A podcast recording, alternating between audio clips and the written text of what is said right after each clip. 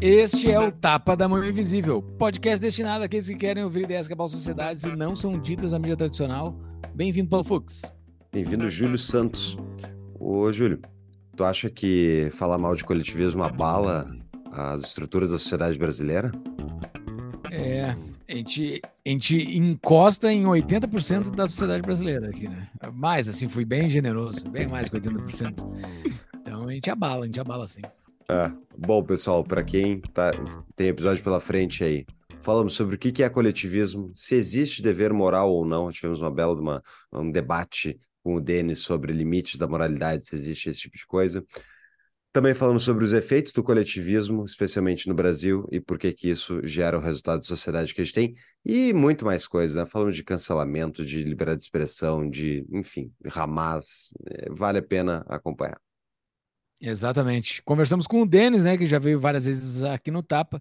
Denis Garcia Xavier é autor, professor associado de Filosofia Antiga, Política e Ética da Universidade Federal de Uberlândia, doutor em História da Filosofia pela Universidade del Studio de Macerata, Itália, tem pós-doutorado pela Universidade de Coimbra, Portugal, e pós-doutorado pela PUC São Paulo, coordenador e autor da série Breves Lições, publicada pela editora LVM que divulga o pensamento dos mais importantes autores liberais, conservadores e libertários. Na condição de esportista, foi também membro da seleção mineira e brasileira de natação e venceu diversos campeonatos nos âmbitos estadual, nacional e internacional, entre 93 e 98. Membro do corpo de especialistas e ex-diretor acadêmico do Instituto Mises Brasil. Isso aí. E se você está ouvindo esses recados, está pensando assim, hum, que audiência qualificada o Tapa deve ter. Então, esse anúncio aqui é para você. O Tapa está procurando novos patrocinadores. Então, se você tem interesse, entre em contato conosco. Pode ser por variados caminhos, mas ele no nosso site tapadamainvisível.com.br tem o nosso e-mail, tem o, o link do Entre Fale Conosco. Mande lá e a gente lhe devolve um Media Kit. E se a gente gostar do seu patrocínio, né, especialmente da qualidade do seu produto, você pode vir a se tornar patrocinador do Tapa. Mas se a gente não gostar do produto, não vai à venda. Seguindo, né, Tapa? Seguindo hoje, Júlio. É, exato. E no Media Kit você vai ver que o nosso público é qualificado. Uh, além disso, você pode contribuir para a liberdade no Brasil fazendo uma contribuição para o Tapa da Mãe Invisível. É só entrar em tapadamainvisível.com.br barra comunidade. Lá tem um linkzinho para você fazer a sua contribuição e você recebe um link para entrar na nossa comunidade.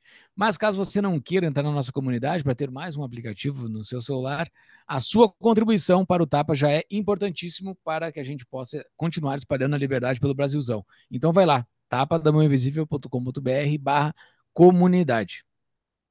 E pessoal, o próximo episódio de livro que a gente vai ter do Tapa vai ser A Ética da Liberdade do Rothbard, tá aí o Júlio segurando para mostrar na tela. E, em resumo, a gente vai fazer essa cobertura desse livro ao longo de vários episódios aí ao, ao longo de 2024, então leia conosco, entre no nosso site, nas notas do episódio, vai ter as referências do episódio de hoje, tudo que foi citado ao longo do episódio, e também o link lá da Amazon para vocês comprarem esse livro do Rothbard e lerem ele conosco. Exatamente. E divulguem o Tapa da Mão Invisível, né?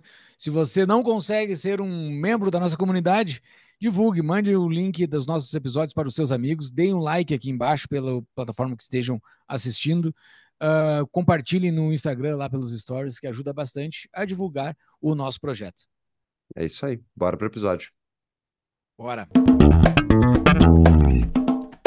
Seja muito bem-vindo mais uma vez. Acho que agora é o recordista, né, Fux? De participações no Tapa. Mas eu não Denis tenho a menor dúvida. Garcia Xavier. Valeu por estar aqui conosco mais uma vez. É, aqui, ó, quem está no fala, vídeo, fala, ó. rapaz. Olha Agora aí, o Zoom está aqui pela tela. Uau, o Zoom é top, hein? É, é, começamos bem. Começamos bem com efeitos especiais para quem está no vídeo. Efeitos especiais. Tudo bem, moçada? Vai dar prazer. Tudo, tudo em paz?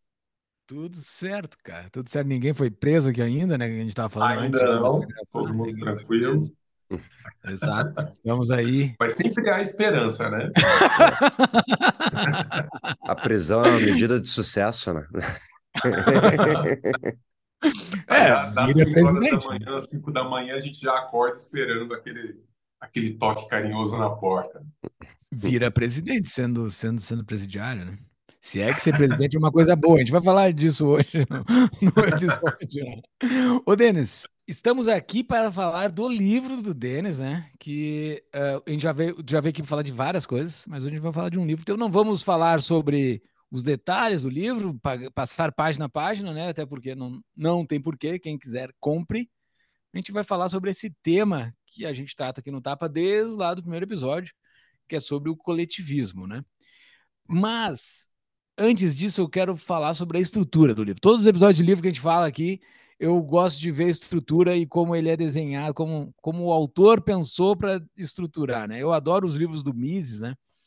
Ele faz aqueles negócio de capítulo e dentro do capítulo subcapítulos que ficam praticamente é. 100 artigos, 100 artigos encadeados numa sequência lógica. Eu adoro aquele tipo de estrutura. O teu aqui, por ser menor, né? Ele tem aquele negócio no fim dos capítulos que são os resuminhos. Cara, aquilo é muito legal. Aquilo é muito bom. Para tu ver se tu entendeu mesmo, entendeu? Tu leu o capítulo, aí no fim ali tá, o, tá os bullets ali para saber se tu pescou o que, que, que tinha ser, que, que tinha sido pensado. Tu te inspirou em alguém para fazer isso? Porque isso é uma boa ideia. Cara, na verdade, assim, é, esse livro ele foi escrito a quatro mãos com a Priscila Cisneros, que é uma, uma pesquisadora do tema também, faz parte da, da minha academia lá, da Academia do Denão, faz parte da Sociedade da Lanterna, que é meu grupo de estudos de História da Filosofia. E a gente teve uma preocupação, cara, de fazer um, um livro que fosse extremamente didático. Extremamente didático. Eu venho de uma escola, quando eu fiz doutorado na Itália, o meu, meu orientador, Maurício Migliori, que morreu agora coisa de um mês, ele toda vez que eu, a primeira vez que eu cheguei, é, é, ele me deu um presente, assim, ele me deu uma caixa com livros dele, com artigos dele, falou assim, isso aqui, isso aqui é importante para você ler, entenda o contexto da escola da qual você faz parte agora, e me deu uma folha que era um decálogo, que é, são dez é, reflexões sobre a vida científica, sobre a vida filosófica e sobre questões metodológicas. E um, um desses decálogos é, dizia o seguinte: os bons livros são aqueles que são uh, que conversam também com não especialistas. Esses são os bons livros. Os bons livros são aqueles que conversam com as pessoas, que o cara não necessariamente, no caso, uh, tem que ser muito estudioso da filosofia para entender os conceitos, para para entender minimamente o que está sendo defendido ali. E isso causou em mim uma forte impressão. Desde então, eu sempre fiz um esforço, uh, eu sempre fiz um empenho para ser o mais possível didático, mas nesse livro mais ainda. Porque a ideia é fazer desse livro uma coleção. A ideia é fazer desse livro uma coleção. Ah, uma sequência, então, vai, vai ter uma sequência de assuntos uma sequência. Então, começa o essencial sobre o coletivismo, depois o essencial sobre a liberdade de expressão, o essencial sobre o capitalismo, o essencial sobre o comunismo. Então, a pessoa, em 100 páginas, ela consegue absorver os conceitos fundamentais seriamente conduzidos. Tá? Então, não é porque ele é didático que ele é superficial, é, mas ele precisa ser didático. Então, aí nós tivemos essa ideia de, ao final de cada de cada capítulo, fazer um recurso mnemônico, um recurso de memória. Ó, repasse esses conceitos aqui, que esse é o essencial, esse é o fundamental. Sim, a ideia de reforçar no final do capítulo o que foi descrito ali. Né? Então, exatamente, é... exatamente. É uma, é na verdade, é, inclusive tem as uh, imagens dos filósofos, a gente colocou ilustrações para tornar a leitura agradável, não demorada né? porque também não adianta escrever uma, uma Bíblia sobre o, tema se a ideia é divulgação, e uma linguagem acessível. Uma coisa que eu percebi quando eu escrevi a Farmácia de Ayn Rand é que, mesmo buscando uma linguagem acessível, é, algumas pessoas ainda sentiram um pouco, mesmo fazendo um esforço de acessibilidade. Algumas pessoas, pô, tem essa passagem aqui que eu achei um pouquinho mais puxada e tal. Então, nessa eu ainda tive um esforço redobrado junto com a Priscila para tornar a coisa ainda mais palatável, sem ser banal, né? Essa é a, a esse é o desafio. Exato. Para parte do nosso público que já é versado em liberalismo, esse livro ele ele já está num passo anterior, assim, né? É para quem está começando, né? É quem está entrando para o liberalismo, assim, né? Cara, eu vou te falar uma ideias. coisa. É... Pelo que eu tenho visto, sem querer desmerecer ninguém, pelo que eu tenho visto do movimento liberal brasileiro, ele vai servir para todo mundo, tá? Vai ser o quê? Ele vai servir para todo mundo. Ah. Tá, eu, isso, isso era um tópico ali. que eu queria entrar depois. Eu até tinha anotado para falar, porque tu falou isso no outro episódio. Que lugar, um dos lugares é. que mais via coletivismo era em eventos do meio liberal brasileiro.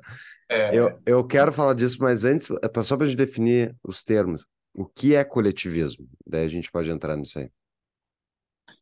Olha, é, há algumas boas definições de coletivismo em alguns autores, mas, é, num resumo, é, eu poderia dizer que o coletivismo é, é, um, é, uma, é um modo filosófico de ver, segundo o qual ah, terceiros são vistos como instrumentos, como ferramentas que devem servir, que devem estar a serviço de uma causa, de um grupo ou de uma classe.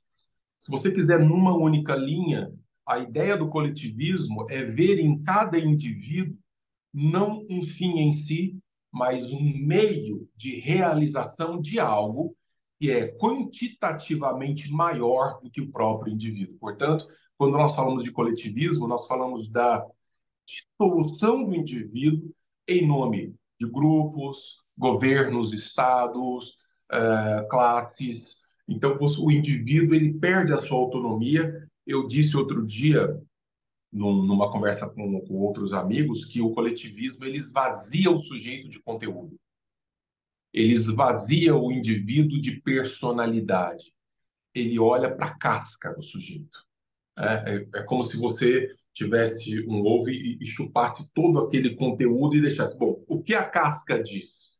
A casca diz que esse cara é preto, branco, ele nasceu num lugar, nasceu em outro, ele é, só é homem, é mulher, é, é gay, é trans. Então você não olha para a pessoa pelo que ela realiza, pelo que ela constrói, pelo caráter, pela capacidade, nada disso conta. O coletivismo ele trata da casca das pessoas, que são características estritamente acidentais, e colocam essas pessoas a serviço de, uh, de grupos, classes, estados e assim por diante. No livro tem o, o, exemplo da Doninha, né? A Doninha que faz isso, né? A Doninha é. chupa o ovo e deixa só a casca e tu não vê por, que ela chupou o ovo. Uh, isso acontece carrego... muito em termos de linguagem, tá? Isso acontece muito Isso, é na parte da linguagem ali, né? Que explica bem é... como esvazia o significado da coisa e deixa só a casca da coisa, né? Isso é Sim. Hayek. Isso é Sim, Hayek. Ele, ele, desenvolve essa teoria da doninha, que é chupa-se o conteúdo e coloca-se lá dentro qualquer outra coisa, né? Isso, isso é muito utilizado em, em rede terminológica. E os caras fazem isso como uma agenda. Por exemplo, nós tivemos agora duas ministras, primeiro escalão do governo federal, uma falando que não pode falar buraco negro, que é um termo consagrado pela astronomia, pela ciência, a outra que não pode falar caixa preta, que é outro termo consagrado nas, na, na aviação. Então você pega um termo que não tem um significado e força um significado para ele como um exercício de agenda ideológica. Isso é muito, muito comum nas estruturas coletivizadas. Tá, eu quero. Eu vou ter que fazer um pouco de contraponto aí, Denis, para a gente até explorar melhor essas ideias. Então, vamos lá. Um, o, quando tu no livro, assim como os objetivistas fazem, o, e ataca a palavra altruísmo, diz que o altruísmo é, é um problema, o altruísmo é, enfim, é a negação do indivíduo, esse tipo de coisa. Vocês não estão justamente fazendo isso com a palavra altruísmo? Porque a interpretação objetivista da palavra altruísmo não é a a interpretação co convencional, não? Sim, sim. Na verdade, é, essa é uma acusação que poderia ser feita, sim, mas ela está num contexto de técnica filosófica. O que, que eu estou querendo dizer com isso? Quando nós criticamos o altruísmo, nós não criticamos exatamente o termo altruísmo. A ideia não é deixar de fazer caridade, a ideia não é deixar de fazer uh, coisas que estejam no horizonte da compaixão, do bem para o outro, nem nada disso mas o altruísmo como aquilo que coloca o outro em primeiro lugar. Nenhum coletivista, nenhum coletivista atua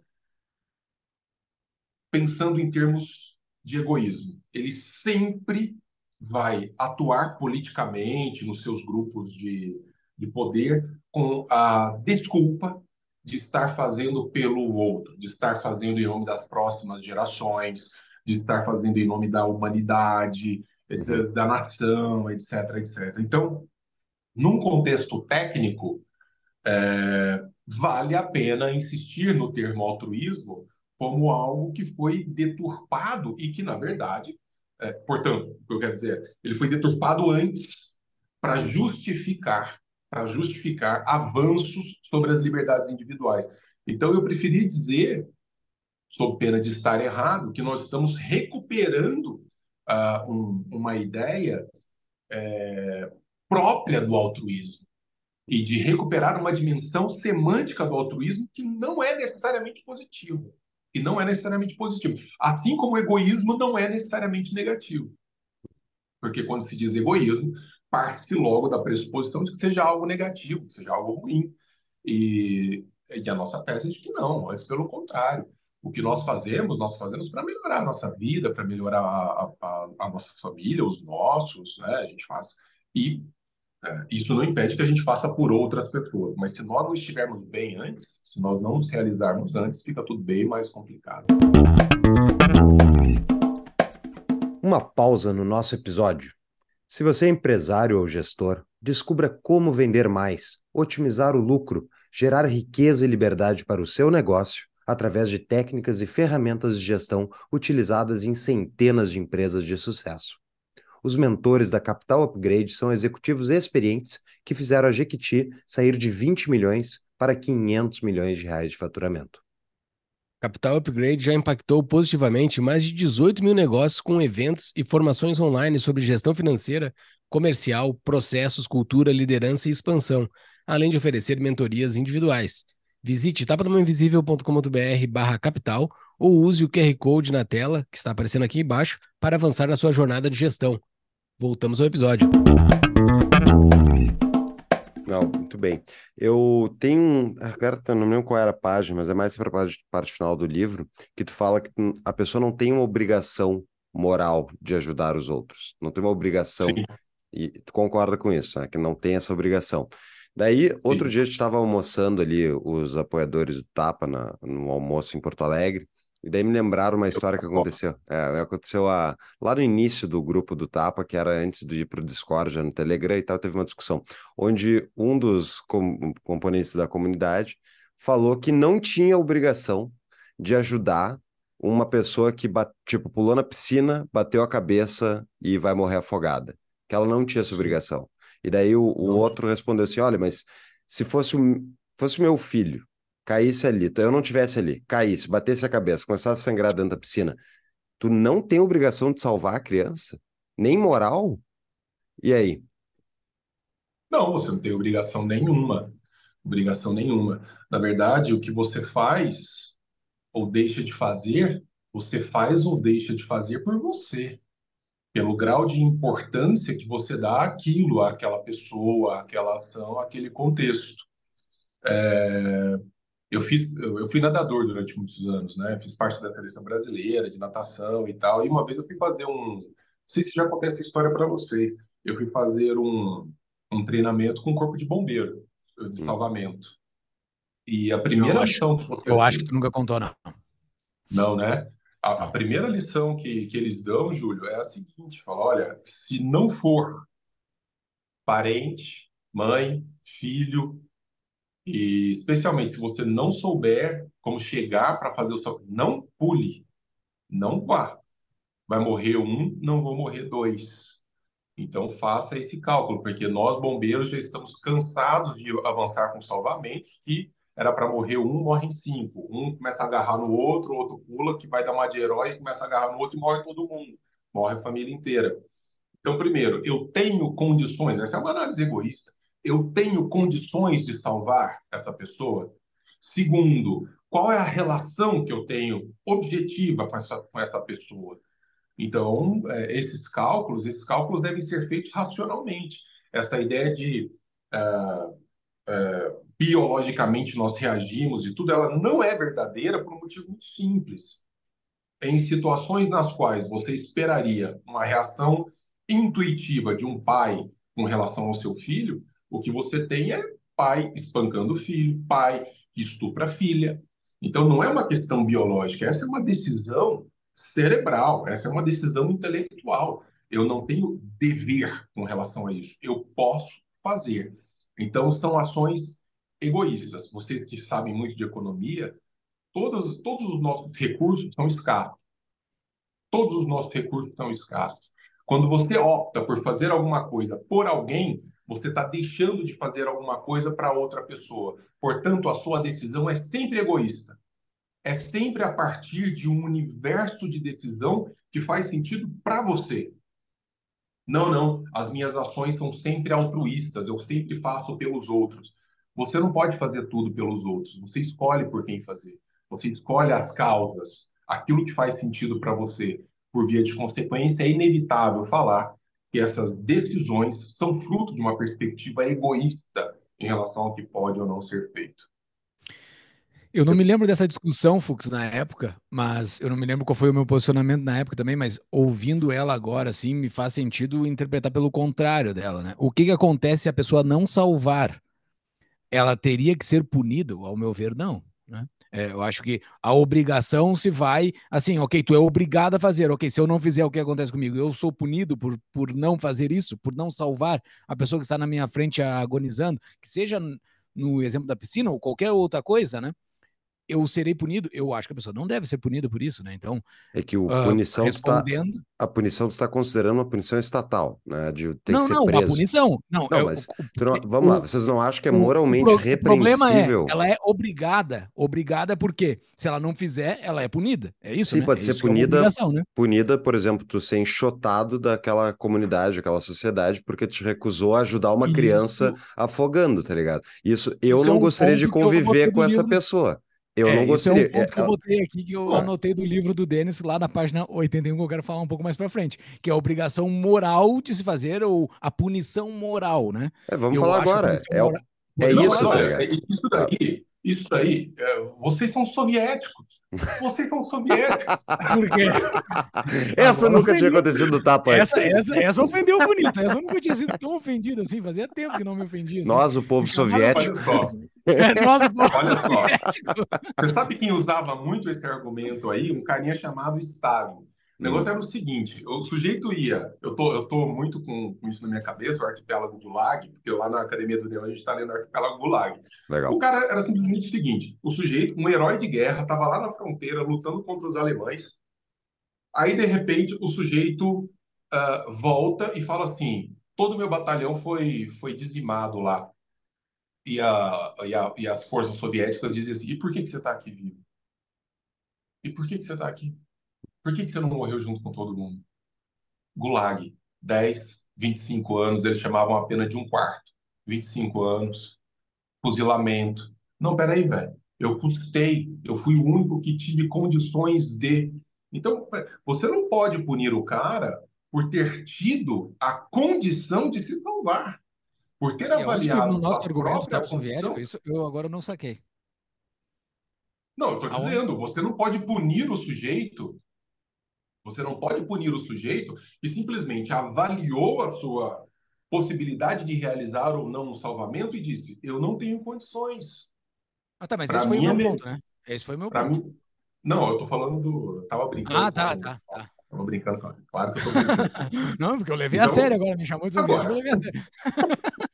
Eu vi que tava até seu olho lacrimejou uma hora. Pô, como assim? Você é soviético agora? Na hora que eu falei que você é soviético. Não, eu estou brincando. É, então, o sujeito ele faz uma avaliação pessoal. Agora, claro, o Paulo pode não gostar disso. O Paulo pode falar assim, pô, que isso que neo covarde, que canalha. Beleza, mas isso está dentro de uma possibilidade da vida em sociedade, está tudo certo, não tem problema nenhum. Ele é um canalha, mas tá vivo. E para ele foi o mais importante. Tá tudo bem. Mas é, entra... ser, ser mal julgado. É Agora, assim. Punido né? É, a punição, quando a gente fala punição, a gente está presumindo aí uma punição tipo, ah, tem que ir para cadeia, tem que ir para isso, para aquilo, ah. sei lá. Mas não é nem esse ponto para mim, né? Eu também não acho que é a questão de envolver o Estado.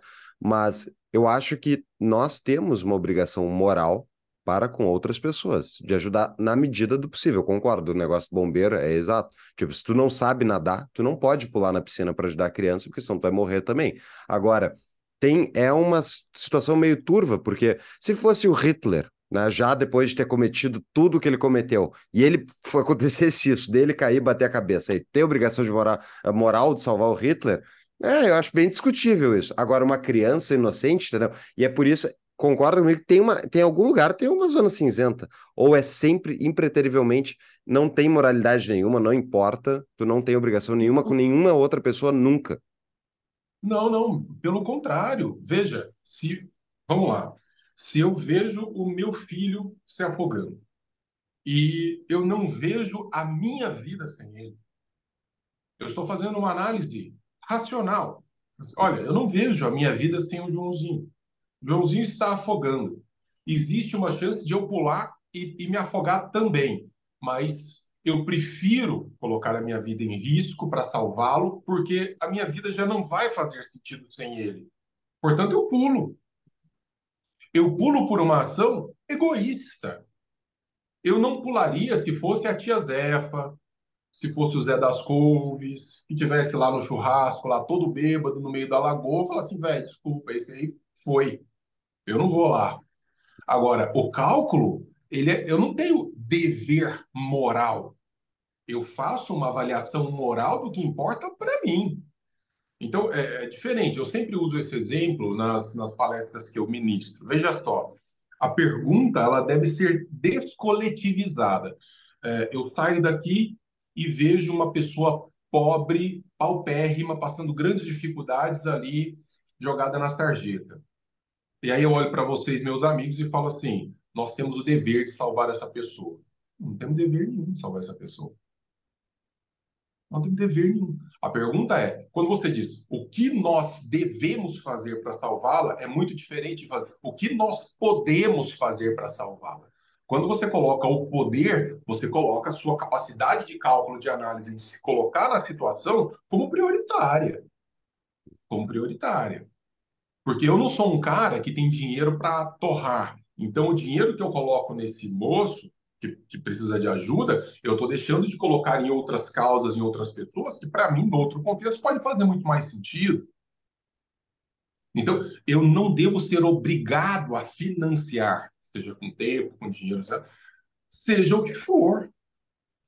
Né? Eu tenho recursos escassos e devo dispor desses recursos escassos de um modo que faça sentido para o meu universo moral. Uhum. O grande problema do coletivismo é que ele já parte do pressuposto de um compromisso a priorístico de que eu devo fazer pelo outro. E se eu devo fazer pelo outro por um compromisso a priorístico, a pergunta que fica é: quanto eu devo fazer? E quem é que Segundo decide? quais regras? Quem decide? Quanto do meu tempo ou do meu dinheiro deve estar disponível para a realização desse compromisso moral? Então, a ideia do coletivismo, ela viola uma cláusula pétrea de autonomia individual e de arbítrio no uso dos recursos escassos de que dispõe. Então, a gente gosta muito de se enganar com a ideia do altruísmo, pensando assim, não, eu estou fazendo pelo bem dos outros. Mentira! Você não está fazendo pelo bem dos outros. Isso é uma consequência do que você escolheu fazer. Você está fazendo primeiro porque faz sentido para você.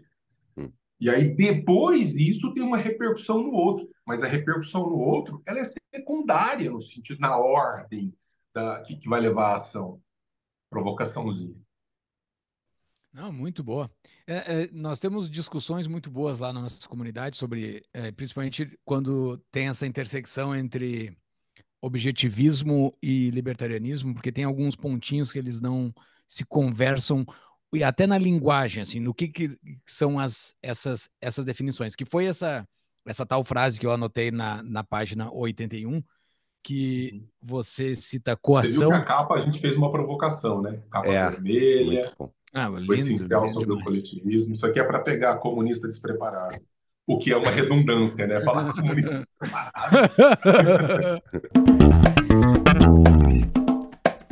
uma pausa no nosso episódio. Quer mais liberdade e menos impostos? Conheça a CETI. A CETI é uma consultoria especializada em imigração, nomadismo, offshores e cidadanias, cobrindo mais de 75 países. Junte-se a mais de uma centena de clientes e viva a vida dos seus sonhos enquanto não dá mais um centavo ao Estado e de forma 100% legal. Entre pelo link no site tapadamãoinvisível.com.br barra bandeiras ou quem está assistindo pelo YouTube é só acessar o QR Code na tela, porque a tua vida te pertence. Voltamos ao episódio. E daí tu coloca que a coação, que a coação, que é o grande problema, que daí vai e, e afunila nessa palavra, daí tu vai distinguir essa palavra, e tu diz que o problema é a coação tanto física quanto moral, né? Os libertários, Sim. eles estão muito na coação física, né? E que isso, isso é o que delimita tudo que está na coação física, seja do corpo, seja da propriedade da pessoa mas você coloca a coação moral como algo importante, que é isso que o Fux estava falando. acho que o exemplo da piscina é uma boa. Eu, ao meu, como um libertário, eu não vejo que a pessoa tem a obrigação de salvar ninguém. Mas eu, no meu julgar, eu posso excluir essa pessoa da minha vida por por qualquer coisa que eu acho correto ou errado. Eu posso tirar Sim. ela da minha vida. Essa pessoa tem um comportamento não só por salvar, por qualquer coisa. Eu posso, não, não uhum. quero conviver com ela porque ela tem comportamentos assim e ponto. Pouco importa, não tem uma regra. Diferente Sim. do objetivismo, que é o objeto e não é o sujeito, né? Então, o objeto é o mais importante para o objetivismo. Uh, o que que tu defende que é a coação moral nesse caso? Até que ponto vai a coação moral como uma coação que tem que ser, que faz parte do coletivismo? É, a, a coação moral que leva à repercussão objetiva no mundo fático, no mundo das ações. Então, por exemplo, a gente está tendo uma discussão lá agora, aí dentro das universidades americanas, Harvard, MIT, etc., sobre as manifestações antissemitas. Ora, manifestação antissemita, isso é liberdade de expressão. Isso é liberdade de expressão. E se os benfeitores judeus não concordam com isso que está sendo feito dentro das universidades, eles tiram dinheiro e está tudo certo. É? As pessoas se manifestam, as pessoas reagem e está tudo certo. Agora, quando essa uh, coação moral começa a repercutir no mundo fático, por exemplo, você é um professor universitário que começa a receber ameaças e, e, e, falas duras dentro da universidade que se transformam num processo que pode fazer com que você perca seu emprego. Então, é uma coação de tipo moral que tem uma repercussão efetiva. Ela bate lá no mundo, no mundo da praxis, né? no mundo das ações. Só nesse caso. Obviamente, eu não me refiro, em hipótese alguma, à mera e simples liberdade de expressão, que deve ser preservada em todos os sentidos. Então, é, um, um negro, ou para usar o termo do IBGE, um preto, que não concorda com as ações do movimento preto, é, e que vai preto ser é mais chamado... politicamente correto que negro? Eu pensava é, que negro é era, mais, técnico, era mais né? É termo, é, termo técnico, porque negro seria uma raça, e como nós não somos raças diferentes, né, nós somos uma mesma espécie, só com cores diferentes, então o IBGE usa preto. Então, você vê, o movimento preto, e, e, de repente um membro desse movimento falou, não concordo com essas ações. Aí os caras chamam de quê? Preto de alma branca, capitãozinho do mato, até aí foda-se. Né? Agora, quando eu parto para cima desse cara para que ele perca o emprego, para que ele uh, uh, perca a possibilidade de se uh, manifestar. Né? Eu vou tirar as sociais do cara. Aí, aí eu, eu tenho coação é, que vai em sentido muito perigoso. Você sabe é... que isso. Diga, diga, diga, meu amigo. Não, não fala. Continua. Não, vamos, vai, vai, vai, vai. É, é uma coisa que eu tenho me perguntado mesmo, eu vejo nos Estados Unidos está tendo esse debate até entre os libertários americanos criticando a direita que está indo atrás das pessoas que passam pano para o Hamas. Porque uma coisa é ah. falar da Palestina, outra coisa é defender as ações do Hamas. E daí os caras falando assim, ah, viu, olha, essa direita não, os libertários falam, americanos falam, essa direita não gosta de liberdade de expressão porque eles estão dizendo que os caras que defendem o Hamas têm que ser demitidos, isso é política de cancelamento e tal. Mas eu fico pensando, pô, se o cara tá defendendo uma organização terrorista que faz o que faz e ele não tem, tipo, as pessoas não têm o direito de querer que ele saia do seu emprego, Qual é o problema? É, não é liberdade de expressão das pessoas que estão dizendo isso também, que estão lá na internet falando, ó, eu acho que esse cara tem que ser demitido? Ah, sim. Se elas estiverem apenas no universo da fala, mas sem sombra de dúvidas, elas têm o direito de dizer isso. Ah, para mim, essa pessoa tinha que perder o emprego. Ok. Agora, outra coisa é se eu vou até a reitoria, entro com um processo administrativo ou entro com uma causa na justiça querendo que essa pessoa perca o emprego. Uhum. Então, é aquela velha distinção aristotélica de 25 séculos atrás entre uh, a fala, o pensamento e, e a ação. Aristóteles vai dizer: só existe mundo moral na ação. Então você pode olhar para uma pessoa, é, estando comprometido com outra, e falar assim: nossa, ele lá em casa. É, e aí? Estou pensando, estou falando, não estou fazendo nada.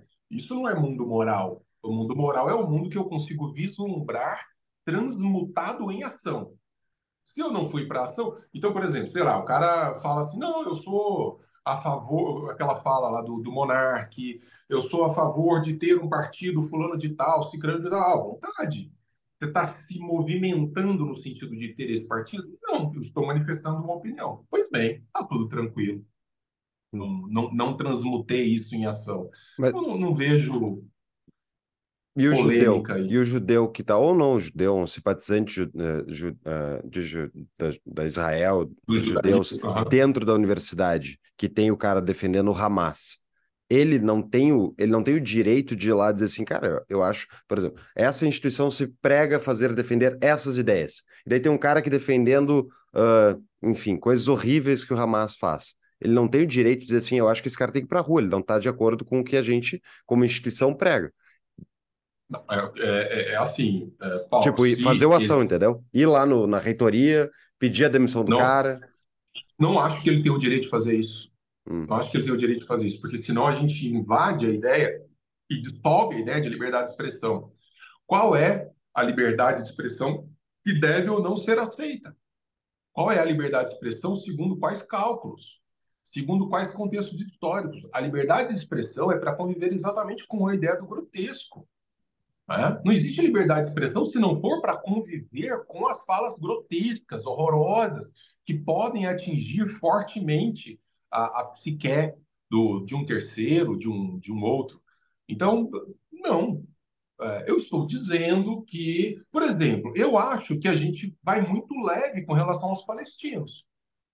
Eu deles. Eu acho que a gente alivia muito para os palestinos, que são em grande medida responsáveis pela ascensão e pela força do Hamas.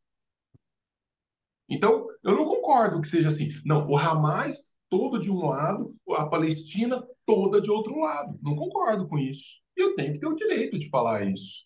O que não significa dizer que eu sou favorável a dizimar as pessoas, enfiar bomba, etc, etc. Agora, é, a dizer que existe uma decomposição absoluta entre os dois, não existe não. O Hamas, o Hamas venceu a eleição com 60 a 70% de votos para representar os palestinos. É, mas boa parte, das, da, boa parte da população palestina não tem nem 15 anos de idade e não estava em condições de votar quando foi feita essa eleição. Então também é isso, né? Eles foram. A boa parte não. não isso eu estou contando de um elemento histórico, mas o que, que foi feito recentemente para impedir alguma coisa nesse sentido?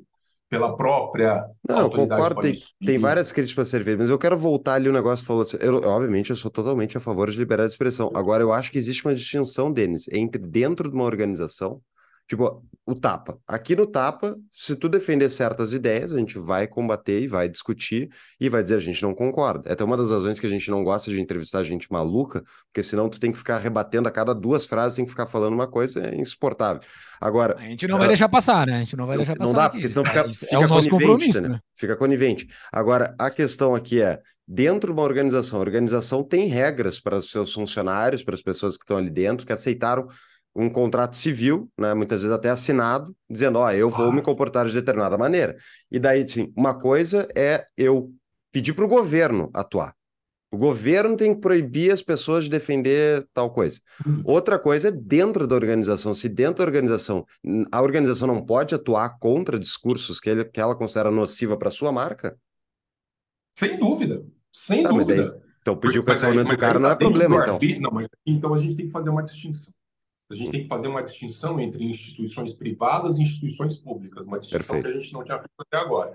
Então, se eu tenho uma instituição privada e digo, nessa instituição, de acordo com o estatuto, portanto, você assinou, ah, concordando com o estatuto dessa instituição, falas dessa natureza não serão aceitas. O mesmo vale para você aderir a uma rede social em detrimento de outra, fazer parte de um grupo de estudos e não de outro. Então, você já uh, entrar num, num, condomínio, você entra num condomínio fechado, você já tem as regras próprias uhum. do condomínio e tá tudo certo. Dentro desse condomínio de casas, ninguém vai poder usar o termo preto, vai usar negro, porque a gente acha menos ofensivo. Concorda com isso? Então, aqui você vai morar aqui. Ótimo, perfeito. Dentro de instituições públicas, nem pensar. Nem pensar. Ah, então, você tem é, um, um, outro contexto completamente diferente. É, eu sou dono de uma, como aconteceu agora, foi para a Suprema Corte há algum tempo, um caso aí dos Estados Unidos, é, Júlio, que A Suprema foi... Corte que se respeita, né? Tu está falando uma Suprema Corte que funciona, né? Por isso que é daqui é, dos Estados Unidos. É, aquela ela... que não fica apitando qualquer merdinha nem nada. A Suprema Porque Corte a de um país aí pouco importa o que acontece nela, né? É, é, isso aqui é, é, vamos dizer, instanciazinha soviética para voltar aqui. Mas um, um, dono de uma confeitaria não quis atender a um casal gay, lembra disso? Isso é. foi para a Suprema Corte. O casal gay se sentiu ofendido e falou assim: como você não vai fazer bolo para o nosso casamento? Ele falou: não, eu não, não concordo, etc, etc. Foi para a Suprema Corte e deram um ganho de causa para o dono da, da confeitaria. Por quê? Porque é uma empresa privada. Ele atende a quem ele quiser. E as pessoas reagem livremente a isso. Pô, eu acho esse cara baita preconceituoso, um idiota. Não compro na empresa dele. Então, dentro do universo da, do, do, mundo privado, tudo certo. Do público, nem pensar. Não dá para pensar dessa maneira. Não, concordo. É interessante que sempre voltamos, né, Júlia, àquela questão da delimitação da propriedade privada, que a, a propriedade privada Exato. é o que, que né, inibe conflitos e só a disputa sobre propriedade privada que vai precisar de um juiz, uma terceira parte para uh, arbitrar, né? Mas a ideia aqui, inclusive voltando para o tema do livro uh, mais profundamente, a questão do coletivismo é essa ideia do dever moral da sociedade para fazer outras coisas, né? Para fazer, executar planos de um grupo de pessoas. Existem direitos coletivos. Ah. Isso me arrebenta, isso me. Não existem direitos coletivos. Isso que eu ia perguntar. Não há direitos coletivos, só há direitos de indivíduos. Não há coletividade que mereça tratamento diferenciado, pois foi exatamente isso, foi exatamente essa ideia que nos trouxe até a miséria da condição humana que nos encontramos hoje. Porque se você diz que coletivos merecem tratamento diferenciado, o que você está me dizendo é que nós vamos coletivizar todas as instâncias da sociedade. Por isso nós estamos cada vez mais separados em guetos, cada vez mais separados em grupos. O que, insisto, retira o olhar do sujeito, do que ele é capaz de fazer, do que ele é capaz de realizar, e passa a se olhar para caracteres exteriores e acidentais. O que é um sujeito preto ou branco? O que, que isso diz sobre alguém? Me respondam vocês. Nada. Isso é uma, um acidente genético, é uma exterioridade biológica. Aconteceu do sujeito nascer com uma cor da pele e não de outra. É o mesmo que dizer o que, que o sujeito que nasceu em Minas ou nasceu no Rio são fatores absolutamente aleatórios e externos e exteriores que não dizem nada sobre ninguém. O que, que vai dizer sobre alguém? as decisões que toma, o seu preparo intelectual, etc, etc. O que, que a sexualidade tá o que quer dizer sobre a moral da pessoa, né? quer dizer sobre a moral da pessoa, né? O que diz a moral da pessoa, né? Porque assim, é. com certeza, dois gaúchos têm mais em comum do que dois mineiros. É, do que Sim. um gaúcho mineiro. Mas a gente está especificamente falando sobre a moral da pessoa, né? É, são elementos acidentais. Uhum. Então, dois gaúchos têm mais pontos de contato culturais que foram fruto de uma formação. Mas, a partir disso, o que se faz disso são, são elementos de completa decisão do sujeito, de arbítrio do sujeito. Então, eu não gosto dessa ideia de falar em nome da sociedade. Né? Eu concordo muito com os anticoletivistas quando dizem não existe sociedade. Existe o Paulo, existe o Júlio, existe o Denis. Quando você coloca, quando você começa a falar as mulheres, os homens, os brancos, os... aí, meu amigo, você começou a desandar na pauta coletivista e, e os resultados são sempre, sempre dramáticos. Sempre. Agora, dá voto. Hum. Dá voto. Então é fundamental você manter essa tensão entre grupos. É mentira que os coletivistas queiram resolver problemas. Eles vivem dos problemas. O movimento negro não quer resolver o problema do negro. Ele vive, ele se retroalimenta dos, dos problemas raciais. Não é verdade que o movimento, é, sei lá, qualquer outro, queira resolver os problemas é, do grupo que diz defender. Porque ele vive desses problemas. Ele ganha relevância, ele ganha mídia, ele ganha dinheiro, ele ganha poder político. Quem é. quer abrir mão disso? Eu estava falando ontem mesmo para um grupo de amigos assim, imagina se o PT conseguisse de fato resolver o problema do, da pobreza, o pessoal também, dos negros, dos gays. Tipo, qual é a utilidade do partido deles aí? Tipo, eles servem Acabou. só para reclamar e disso e não fazer nada que de fato vai ajudar essas pessoas. Idealmente, inclusive, é reproduzir mais dessas pessoas. Quanto mais gente pobre, necessitada, melhor para a narrativa deles de que eles, ó, viu como eu sou necessário, se eu não estiver aqui, não vão ser atendidas essas pessoas. Só que daí tu olha a política dele, de fato, aumenta a quantidade daquelas pessoas em situação de sofrimento. Entendeu? Exato. Outro dia, é, eu estava assistindo com a Bárbara, minha esposa, a gente estava assistindo a uma reportagem que mostrava um menino é, preto que entrou numa casa e matou um o dono da casa que era preto. Aí falando assim, o racismo, etc. Eu falei, mas espera aí, como é, que, como é que funciona agora? Qual é o cálculo? Não, não, não, eu vou olhar sob o aspecto daquele que morreu, mas o sujeito que, que atirou. Não, aí esse a gente nem comenta, a gente nem fala sobre ele. Então você tem que insistir na rusga, você tem que insistir na diferença, você tem que insistir na avaliação superficial das pessoas. É, você tem que insistir na ideia de representatividade. Isso quer uma coisa mais debilóide do que representatividade? Isso é cretino. Então, assim, a American Airlines, ah, eu vou contratar pilotos agora, mas tem que ter 50% de mulheres. Não, meu amigo, você tem que ter 100% de pessoas que saibam pilotar um avião. É só isso. Se essa pessoa tem pênis, vagina, os dois ao mesmo tempo ou nenhum, isso para quem está lá atrás, com a sua vida em risco na mão de um piloto, Foda-se. Quando eu vou, vou, vou, operar meu cérebro, eu não estou preocupado se esse médico entrou por cota, sem cota, preto, branco. Eu quero saber o seguinte: é bom? Exerce com excelência? Essa é a representatividade que eu quero.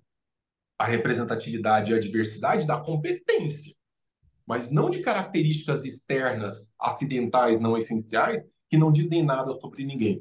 Olha, tem de tudo, em todos os grupos: canalhas incompetentes, burros, então não dá para colocar as, as, pessoas em panelinhas por essas, vamos dizer, por coisas não essenciais.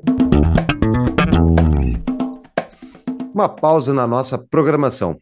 Conhece a Proteus Associados? É a minha consultoria, especializada em fornecer as melhores soluções para o seu negócio. Trabalhamos focados em elevar a rentabilidade do seu negócio com assessoria fiscal e financeira, estratégias de tesouraria em Bitcoin, holdings familiares e de investimento no exterior, energia solar e energia de mercado livre. Nosso foco é ajudar a você a se proteger do Brasil e a crescer a rentabilidade do seu negócio. Acesse proteusassociados.com.br para conhecer mais sobre os serviços e entre em contato para uma consulta gratuita. Ou para quem está nos assistindo no YouTube, pode usar o QR Code que está aqui embaixo. Voltamos para o episódio.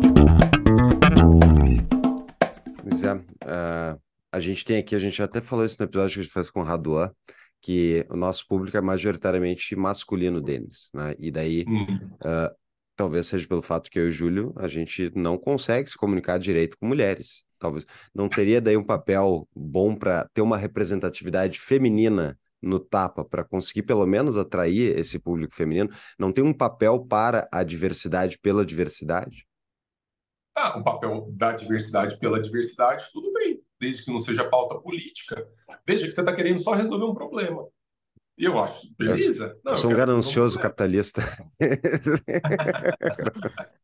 Né? Eu não estou fazendo isso porque existe uma pressão social para que nós tenhamos uma mulher no grupo. Não. Estou fazendo, ah, a gente acha que não comunica bem com mulheres, vamos trazer uma mulher. Ótimo, tá tudo certo. Então, veja, a gente sempre volta na dimensão da ideia da liberdade, da possibilidade das pessoas escolherem, de recuperarmos a ideia de areté, de excelência. O coletivismo, ele destrói a excelência. O coletivismo mata a excelência porque ele vai mediocrizar as, as, as balizas. Tá? Se eu analiso as pessoas pela cor da pele, se eu analiso as pessoas pela sexualidade, se eu analiso as pessoas pelo local de nascimento, eu não estou olhando para as pessoas para aquilo que realmente conta na vida em sociedade. Que é entrega resolução de problema, capacidade de responder às nossas demandas e assim por diante. Então, é, é, é triste a gente ver uma sociedade que aponta cada vez mais para isso cada vez mais para a ideia de que grupos são mais importantes do que indivíduos, porque nunca foram, não são e, e, e vão continuar a não ser. Só que, de novo, é, você dizer isso, você insistir nesses pontos, e, e, isso não é uma coisa que está só à esquerda, não está à direita também. Isso está é uma direita. legal. Existe coletivismo de direita tu, tu, não, tu, não, tu não te prende na palavra direita e esquerda, mas tu sempre não. coloca nazismo, comunismo e fascismo, sempre as três palavras juntas, né? Tu sempre Sim. deixa elas três juntas, elas, elas andam um livro todo juntos, né? E, e Bolsonarismo, pegando... lulismo, todos esses ismos. Coletivismo como é. um todo, né? Isso é coletivismo, então não importa se é, é, é chavismo, é tudo. E tudo que é bota... né? eu tô falando tu, mas vocês, né? Porque são dois autores, tu e a Priscila. Uh, vocês colocam uh, como uma da, um dos pontos chaves do coletivismo a busca por igualdade, né? Todos esses coletivismos aí têm a igualdade muito forte, a igualdade de alguma coisa, né? Sim. O comunismo é a igualdade material, né? Que é o discurso. Uh, os outros, as outras igualdade. Uhum. Mas tu vai ver no, no frigir dos ovos, assim, o comunismo não tem nada a ver com igualdade, tem a ver com poder, né? O sucesso do comunismo é os caras chegarem no poder e se manterem no poder. É, ao meu ver, é isso o sucesso do comunismo. Porém, o discurso de igualdade é fortíssimo para tu capturar ideias, né? Porque tu não consegue chegar no poder se não tiver uma massa contigo, né? Mesmo que seja ditatorial, tu precisa de uma massa iludida. E essa massa iludida, tu deixa bastante claro o quão essa massa iludida é fundamental para o coletivista chegar no poder. O cara quer poder, é, é, é isso, né? Tem, tem algumas características fundamentais no coletivismo. Primeiro, a idolatria. A idolatria de uma figura, é, a personificação de uma mensagem. Então, quando você olha as manifestações uh, coletivistas no curso da história, tem sempre. O coletivismo diz menos sobre os coletivos e mais sobre as lideranças coletivas. Então você precisa, né, é, é aquela é, o, o, massagear e o deificar uma figura. Uma, então você, o, o, cara ele faz besteira, o, o chefe do, do, do, coletivo, aí o, o coletivo vai dizer assim, não é besteira, isso é estratégia. Ele está vendo uma coisa, olha como esse homem é inteligente. Aí ele está vendo um negócio que os outros não estão vendo. Ele tem capacidades psíquicas superiores né? Então, ele é um grande estratego, ele é um grande general. Olha o nosso líder. Então, tem essa questão da deificação da figura. Uma outra coisa é o, o, o silenciar da divergência. Eu contei para vocês agora no começo do episódio né, sobre uh, uh, umas passagens do Alexander Solzhenitsyn lá no arquipélago Gulag. É muito interessante quando ele diz assim: o Stalin, num determinado momento, começou a mandar para os gulags e fuzilar é, soldados que estiveram lutando na Europa. Aí você fala assim: soldados do Exército Vermelho, do Exército do Stalin, foram fuzilados ou presos e silenciados porque estiveram lutando na Europa pela União Soviética? É, porque eles viram coisas que é melhor não contar aqui dentro. Ou seja, eles viram como a Europa funciona, eles experimentaram um grau de liberdade, eles experimentaram um grau de. Eles viram como pode ser uma vida ancorada numa certa prosperidade. Esse cara voltar e ficar de conversinha, isso não é bem-vindo. Fuzila. Fuzila. Eu estou falando de coisa, e eu, eu preciso deixar isso claro, de agora, tá? 1940. Os nossos pais e avós estavam vivos. Então, não é que assim, nossa, estamos falando de um passado longínquo. Não, não, a gente está falando de uma coisa que está aqui na nossa soleira, na soleira uhum. da nossa porta. Então, esses discursos coletivistas de é, vitimização de grupos, e quando você vitimiza grupos, qualquer pessoa que se coloque diversamente nessa posição passa a ser a encarnação do pecado e do mal. Não é só uma questão de gosto ou de liberdade. E o que, que você faz com o mal? Você dizima. Você dizima o mal. Então, o Solzhenitsyn ficou anos em, em gulags, ele fala da, da tristeza que eram os caras que não foram presos, que foram presos em 36, 37, foram liberados depois de 10 anos de cadeia. Quando chega Stalin, fala assim: mas por que, que se soltaram esses caras? Volta lá e dá mais 25. Então, o que está acontecendo com o nosso STF? Mesma coisa. Olha, existe um grupo aqui que não pode falar, não pode falar certas coisas. Então, nós vamos silenciar essas pessoas. Nós vamos... Vocês viram lá que é, o Ministério Público fez uma parceria para que as pessoas que estiveram envolvidas em atos considerados golpistas, que iam ter aulas de democracia, ia ter aula de democracia com quem? Com Aprender o quê? Com os deuses da democracia, Denis. é, eu, eu ia entrar nisso. É, primeiro, antes até, eu queria uma coisa. Tu estava falando ali, né, do líder, né, e a, o, como o líder é importante para esses coletiv, o coletivismo sempre tem que ter o líder para guiar para eles para o caminho correto. Mas isso não é inato do ser humano? O ser humano, um, por duas razões, meu ver. Uma que é o tribalismo é totalmente parte do nosso DNA, né? E o ser humano é um bicho hierárquico. A maior parte das pessoas não quer ser líderes, elas querem ser lideradas porque é mais econômico, mais fácil, não tem a responsabilidade, enfim, tem várias razões. Então, não é natural o coletivismo, inclusive, como simplesmente parte da experiência humana? Eu tenho me perguntado muito sobre isso, Bia. É, outro dia eu fiz um story sobre essa ideia de profilaxia social que é própria do coletivismo. Você vai afastando as pessoas que prejudicam a ideia do coletivo. Profilaxia social. E aí um aluno meu da Sociedade da Lanterna entrou e falou assim, Denão, se a gente não quiser liberdade? Se a gente quiser só seguir? Isso, cara, isso me... Velho, eu estou cada vez mais cético com relação à ideia de uma civilização que busque essa autonomia, essa liberdade, é, de indivíduos que entendam a importância de serem livres. Porque ser livre não é confortável.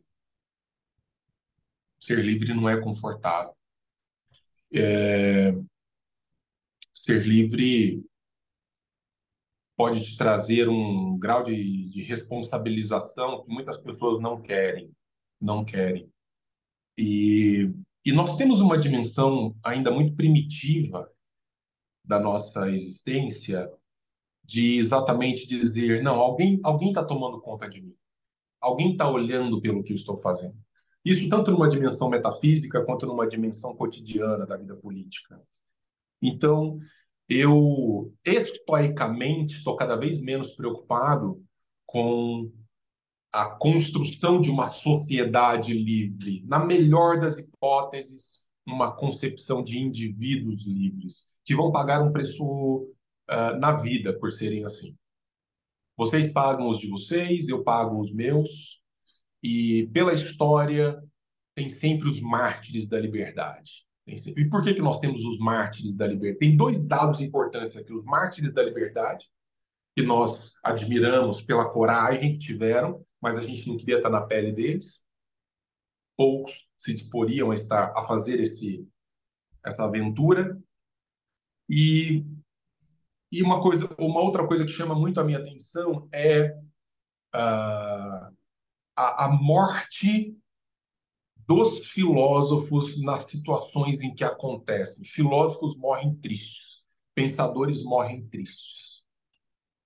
Frequentemente você tem a notícia, quando você vai ler sobre a biografia de grandes pensadores, de grandes filósofos que tentaram é, coisas importantes para a vida e sociedade, são geralmente mortes de homens e mulheres frustrados. Então, é, historicamente, eu me coloco não mais numa dimensão, o mundo será diferente, não. Eu acho que, sim, a maior parte das pessoas prefere seguir cegamente, prefere acreditar do que saber. É melhor acreditar do que saber. É mais confortável, me dá menos trabalho, eu faço meu churrasco no fim de semana e tá tudo certo. Ah, minha filha vai para a escola e tem lá as aulas que ela tiver que ter, passou de ano, tá tudo certo. Então eu acho que nós não somos uma espécie brilhante e que está preocupada em explorar o melhor do seu potencial. Nesse sentido, não. Não acho, não. Quem sou eu para responder essa pergunta na frente do Denis? Mas eu tenho uma resposta para essa tua pergunta aí, Fux. Uh, eu acho Você que liberdade é, um é para poucos. Eu acho que liberdade é para poucos. Liberdade é uma coisa cara. E, e não sou eu que cheguei nessa conclusão. É, foi Bertrand Juvenel que falou, né? Bertrand Juvenel falou que liberdade, e, e a tese dele é muito boa, uh, que tu tem que brigar pela tua liberdade, tem que lutar pela tua liberdade, são poucos que vão querer. Tanto é que uh, é a tese que eu tô desde o início do Tapa, que estamos há cinco anos e pouco aqui tocando o projeto. Eu quero ajudar aqueles que querem liberdade. Aqueles que não querem, meu amigo, quer pagar o teu INSS, quer pagar o teu FGTS, vai, segue. Eu não quero acabar com nada disso. Segue com as tuas broncas aí. Eu sei que vai dar água, eu sei que vai dar problema, mas tu quer seguir com as tuas broncas, segue, meu velho. Eu só quero achar uma solução para aqueles que querem sair dessa bronca. Então, Exatamente. Eu acho que não tem, não, não tem essa liberdade. Não existe tudo. Existe muita coisa ruim no mundo. Vai ter muita gente que vai querer gadamente, que tu usa essa palavra do gado, né? Ir atrás uhum. do líder de uma forma muito confortável, e é confortável, né? É, é, é muito confortável. Eu, eu faço vários Esse paralelos. Termo... Vai, Julião, vai, Julião, desculpa. Eu faço vários paralelos Brasil e Estados Unidos de coisas cotidianas, né? Uma das coisas cotidianas aqui dos Estados Unidos é a quantidade de contrato que eu tenho que assinar o dia todo. Tenho que assinar muito contrato para fazer coisas pequenas, para assinar contratos, porque não tem uma lei dizendo sobre aquilo, entendeu? Não existe uma lei, não tem ninguém que vai me defender sobre se eu fizer errado em algum contrato. Então eu tenho que assinar contratos e contratos de várias páginas e de muitas coisas, porque a liberdade é onerosa. No Brasil não tem esse trabalho. Ok, se der um BO aqui, lá na frente eu resolvo, acho um advogado, alguém me resolve essa bronca lá na frente. Aqui não. Aqui é o contrato, ponto. Testamento. Aqui, aqui se, se tu morre e se tu não pensou em vida para quem que vai aquele teu patrimônio, cara, é um BO depois para aqueles que ficam, entendeu? Porque tu não pensou em vida para quem que ficaria o teu patrimônio? Não tem uma lei dizendo isso, entendeu? Então, assim, tu tem que pensar em todas essas coisinhas pequenas que o Estado não pensa para ti. A liberdade é onerosa, é caro e é para poucos. Então, assim, quem não quer, vai, vai, meu velho. Então, eu, essa é a minha interpretação de liberdade. É, eu, eu, eu, concordo totalmente. Eu concordo totalmente e, e vou além. É, o, o modo como a sociedade reage diante do sofrimento e da caça sistêmica aos defensores da liberdade, ou seja, o modo a apatia, a ausência de pathos, a ausência de incômodo de uma de uma parte maciça da população diante daqueles que estão lutando por essa liberdade, mostra bem o tipo de sociedade que nós somos, o tipo de, de espécie que nós somos o cara estava se matando, se jogando. É, você tem diversos registros na época do, uh, do Holocausto, Holodomor, é, grandes tragédias humanas, não só no século XX, mas em séculos passados, da omissão das pessoas em relação ao que estava acontecendo. Então, não pensem vocês que nós aqui que somos defensores da liberdade, se uma vez postos em situação difícil, de ah, o país vai parar para nos ajudar, para nos salvar. Você olha aquilo ali e fala, ih, rapaz, ó, foi preso, hein? Ah, mas também falava umas coisas na, lá na rede social. Entende? É, é, é, é, o que vai acontecer. Você vai ter uma meia dúzia de outros defensores que vão tentar articular alguma coisa, provavelmente não vai dar em nada. Então, é, é uma nota triste, mas eu prefiro uma nota pragmática do que ficar também inventando utopias, imaginando que nós somos seres maravilhosos, extraordinários. Não somos, tá? Isso daí, desde os pré-socráticos já perceberam isso. O Parmênides se refere a nós como seres de duas cabeças. Nós somos esses seres assim que estão com um pé no paraíso, um pé no inferno, essa coisa meio meio para cá, meio para lá, e não somos capazes de, enquanto sociedade, é, extrairmos muito mais do que isso. Olha, o, a, as médias de QI vão, vão diminuindo, você tem uma elite intelectual que continua avançando, mas é, você pega o nosso sistema educacional. Vamos falar do sistema educacional brasileiro. Saiu agora o PISA, né? pouco antes de gravarmos esse episódio, saiu o PISA. É, nós somos pouco mais do que macacos treinados para ir ao caixa eletrônico, sacar dinheiro, ir na urna eletrônica votar, é, assistir a um programa de domingo em família e beber uma cerveja gelada. São babuínos. Entende? Nós somos, nosso processo educacional é tão ruim que não piorou na pandemia. Não piorou o PISA? Não, na pandemia. Ah, não, eu não cheguei a ler com detalhes. Já, Loucura. Já tá no piso, já, não tem mais como. já tá, já tá no fundo do poço, né? Não, não tem. Vocês entendem? o, o, nosso resultado, e olha que o PISA é uma prova aplicada para meninos de 15 anos sobre conhecimentos elementares, tá? É tipo, quantos é, reais são 10 dólares? É, é isso, lá na, na matemática. É leitura, conhecimentos básicos de ciência, sei lá, a água, impressão é, normal, perde a quantos graus, coisas assim.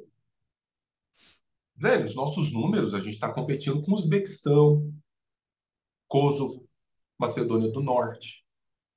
É, é que está então, faltando. Conhecimento... Ah, é que tá faltando dinheiro para os professores, Denis, é por isso que não está dando certo. É, falta, falta investimento. investimento. E aí, sabe o que fode? O conhecimento das teses para a defesa da liberdade, ele não é intuitivo. Por isso que ele é para poucos, Julião. Porque ele não é intuitivo. O Thomas Sowell teve aula na escola de Chicago com Milton Friedman e não deixou de ser marxista. Ele só deixou de ser marxista quando ele foi trabalhar no Estado. Aí ele viu dentro da máquina e falou: Isso aqui nunca pode funcionar. Então veja que até grandes mentes não são necessariamente convencidas facilmente. Você precisa de um, de um trajeto intelectual muito apurado para conquistar um defensor da liberdade. Então, meu amigo, é, vamos deixar de sonhar alto e vamos fazer no micro. Vamos é, fazer é, no micro. O negócio é micro, cara. Tem o papel para as minorias barulhentas, né, Denis? Ah, muitas reformas é. e mudanças estruturais da sociedade acontecem a partir de uma minoria uh, bem fundamentada, é. né? E enlouquecida em direção ao destino e que vai carregando o resto da sociedade. Uh, o gado vai. Mas. Vai com um berrante na frente. É. e daí, falando da nossa pequena tribo da liberdade, tu falou que tu acha que é um dos lugares que tu já viu muito coletivismo dentro do meio da liberdade. Então eu quero que tu explique isso para a gente debulhar isso aí. Cara, é porque, veja, a direita brasileira, por assim dizer, né? Eu não gosto desse termo, vocês sabem, mas vou colocar, a direita brasileira, ela, é, ela inchou, ela não cresceu, ela inchou e inchou burra, né? Hum. Burra. As pessoas não estudam, não leem. E, e você nunca é um bom defensor da liberdade se você não está aferrado a princípios que para você tem que estar muito claros. Então, é, eu andei participando de alguns eventos assim ditos liberais e o modo submisso uh, pelo qual, por exemplo, esses liberais reagem a figuras políticas evidentemente populistas da direita é um negócio deprimente. É deprimente. Isso é a prova é, encarnada de que os princípios não foram absorvidos. É, o, que, o que os caras querem, na verdade, é um poder para chamar de seu e impor uma pauta para chamar de sua. Então, é, no, no, governo anterior, houve caça à liberdade de expressão. Houve caça à liberdade de expressão. O filme Quando do Danilo Gentili?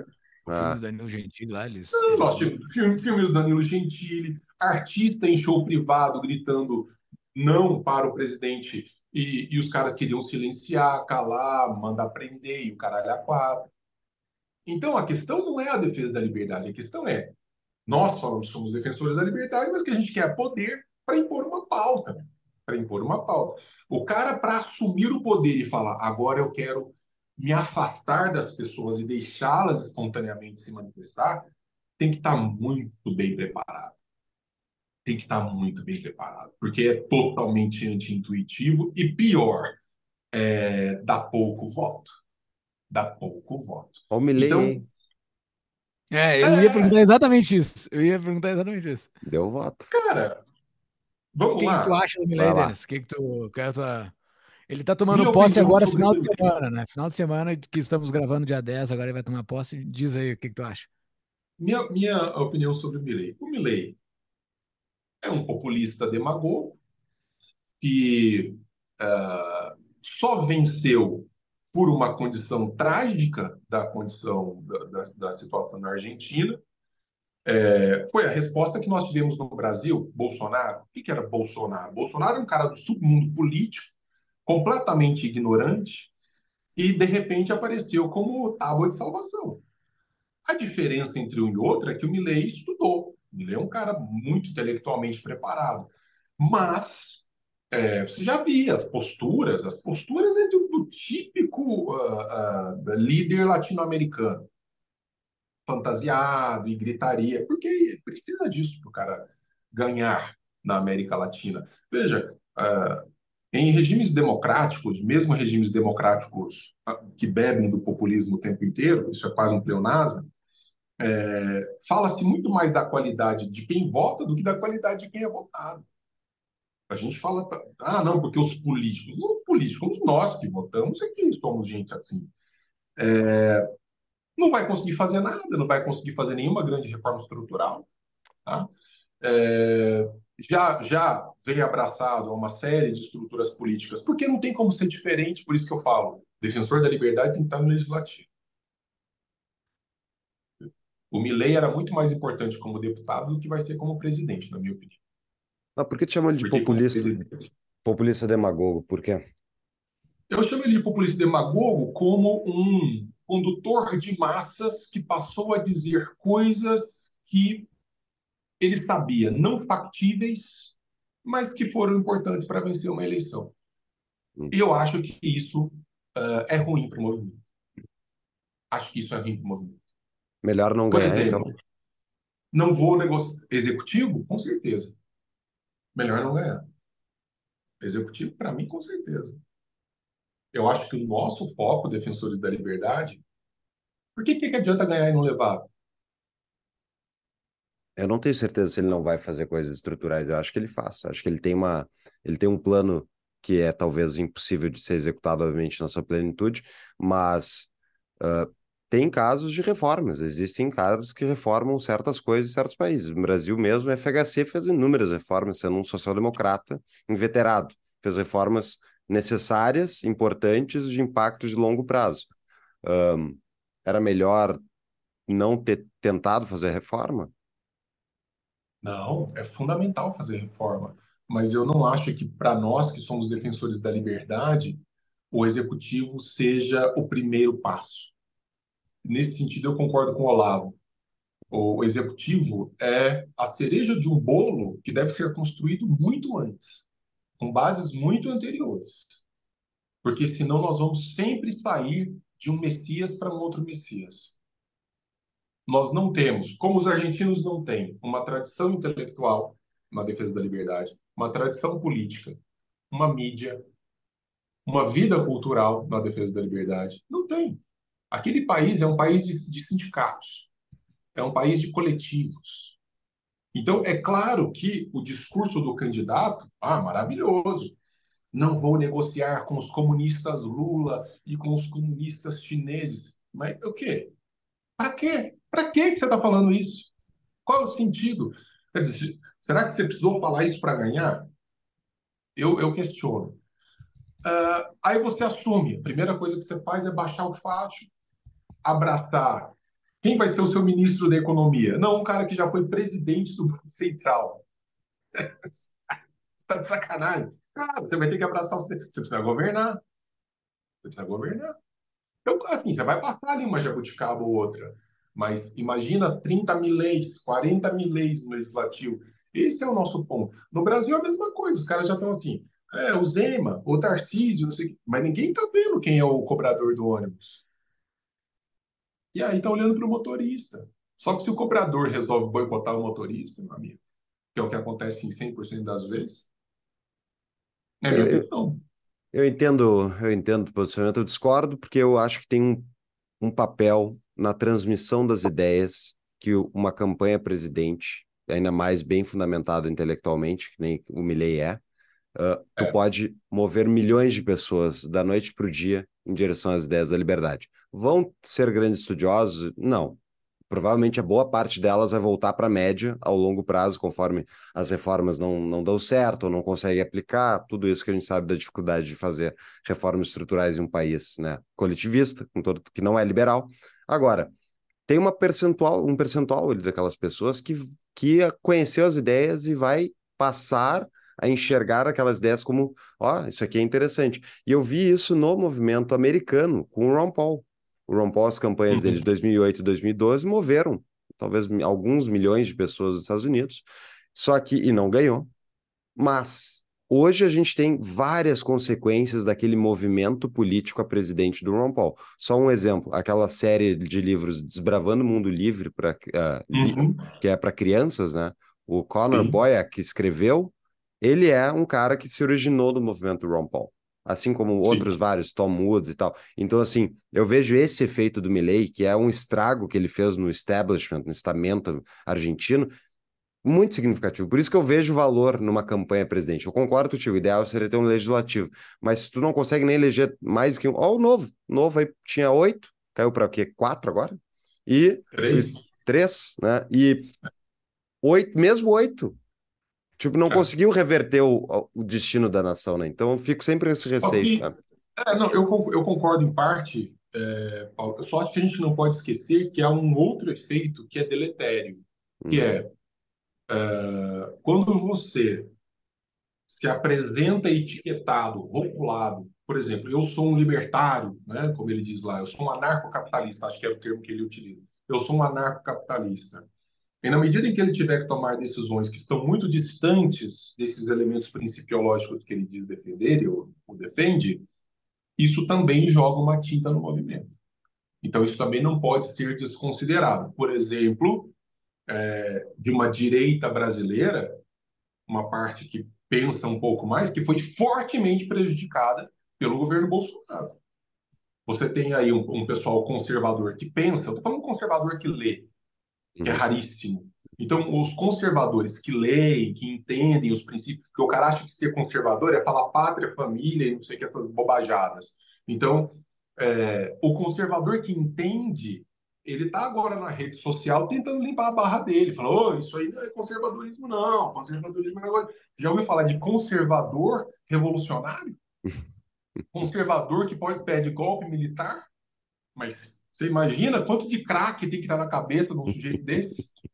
É, o, o grau de burrice. Então, é, existe esse efeito deletério também de uma compreensão apressada dos conceitos e, por ser apressada, é mal feita e, por ser mal feita, se desfaz muito rapidamente. Que foi o que aconteceu com o movimento liberal brasileiro. 2013, pum, a gente decolou com a, com a Dilma, né, presidente, fazendo merda, pum, decolando. Movimento liberal, ah, explodiu. Movimento liberal. Hoje, tem que se reconstruir. Porque ele virou braço político de uma direitinha reacionária. Me diz que não. Ah, eu não acho que seja isso. Acho que daí é, é um coletivismo. Isso é Vai aos, coletivismo. vai aos eventos liberais. Hum. Não, Os que eventos de 2023 foram vergonhosos. Hum. Você teve o quê? Eram 50 convidados, 49 políticos e um defensor da liberdade. Não, fora da liberdade lá em abril que eu fui, que é o único que eu posso dizer que eu fui, tava É, com tá. bastante defensores de ideias. É, tinha políticos também, mas não- tinha.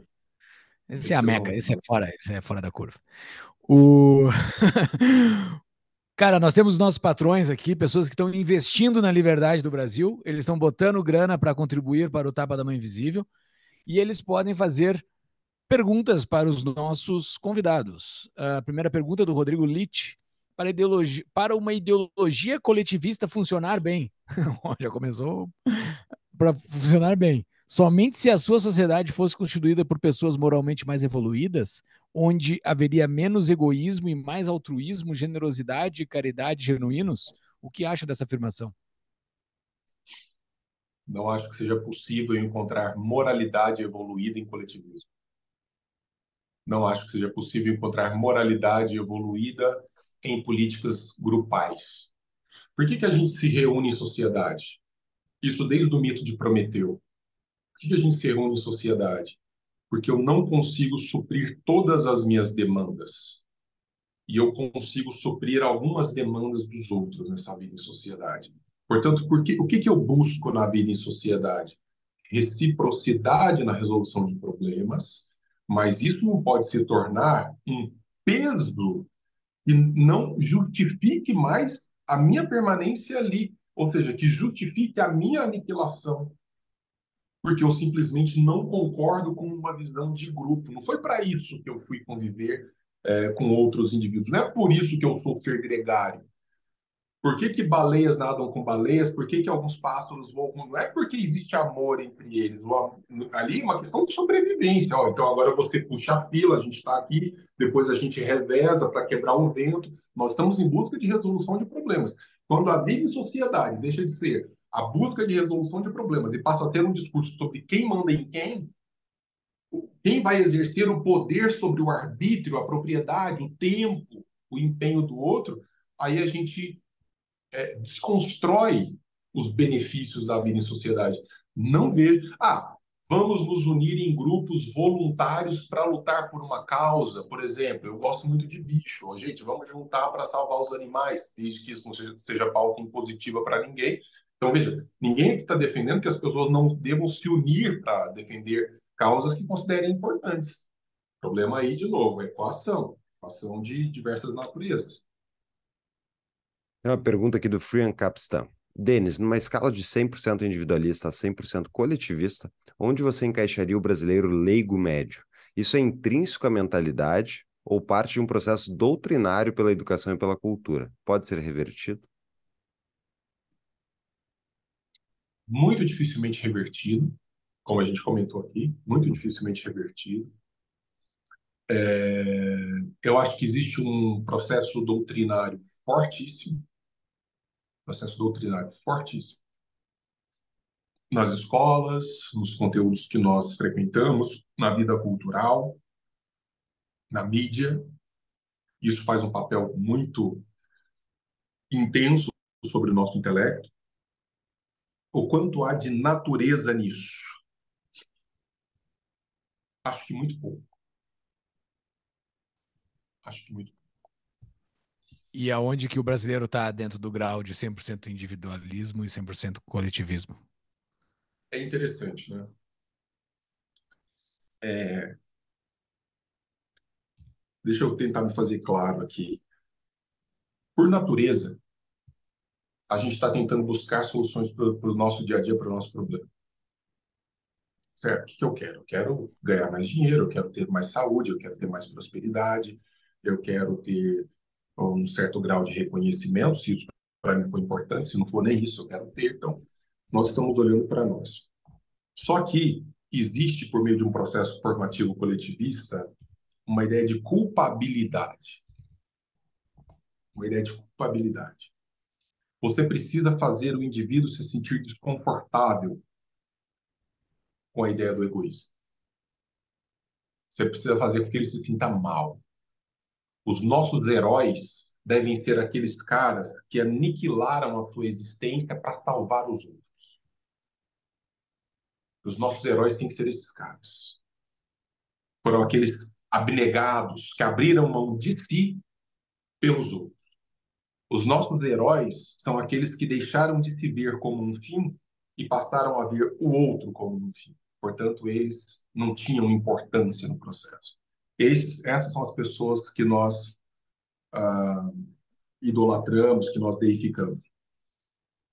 Portanto, aqui existe um, uma espécie de paradoxo, mas não é paradoxo. Naturalmente, a gente quer é, pensar, a gente pensa e, e busca agir como indivíduos egoístas, mas a pressão para que a gente não seja assim é muito intensa e ela faz total diferença na dimensão da culpa. Quando você se sente culpado por alguma coisa, meu amigo, o outro que te fez sentir culpa faz o que quiser de você. Isso vale para todas as instâncias da vida.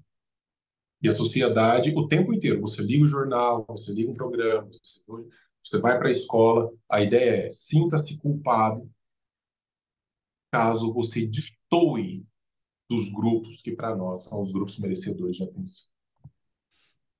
Então o brasileiro é o quê? 5% individualista e 95% coletivista? Eu fiz essa é. leitura é. aí.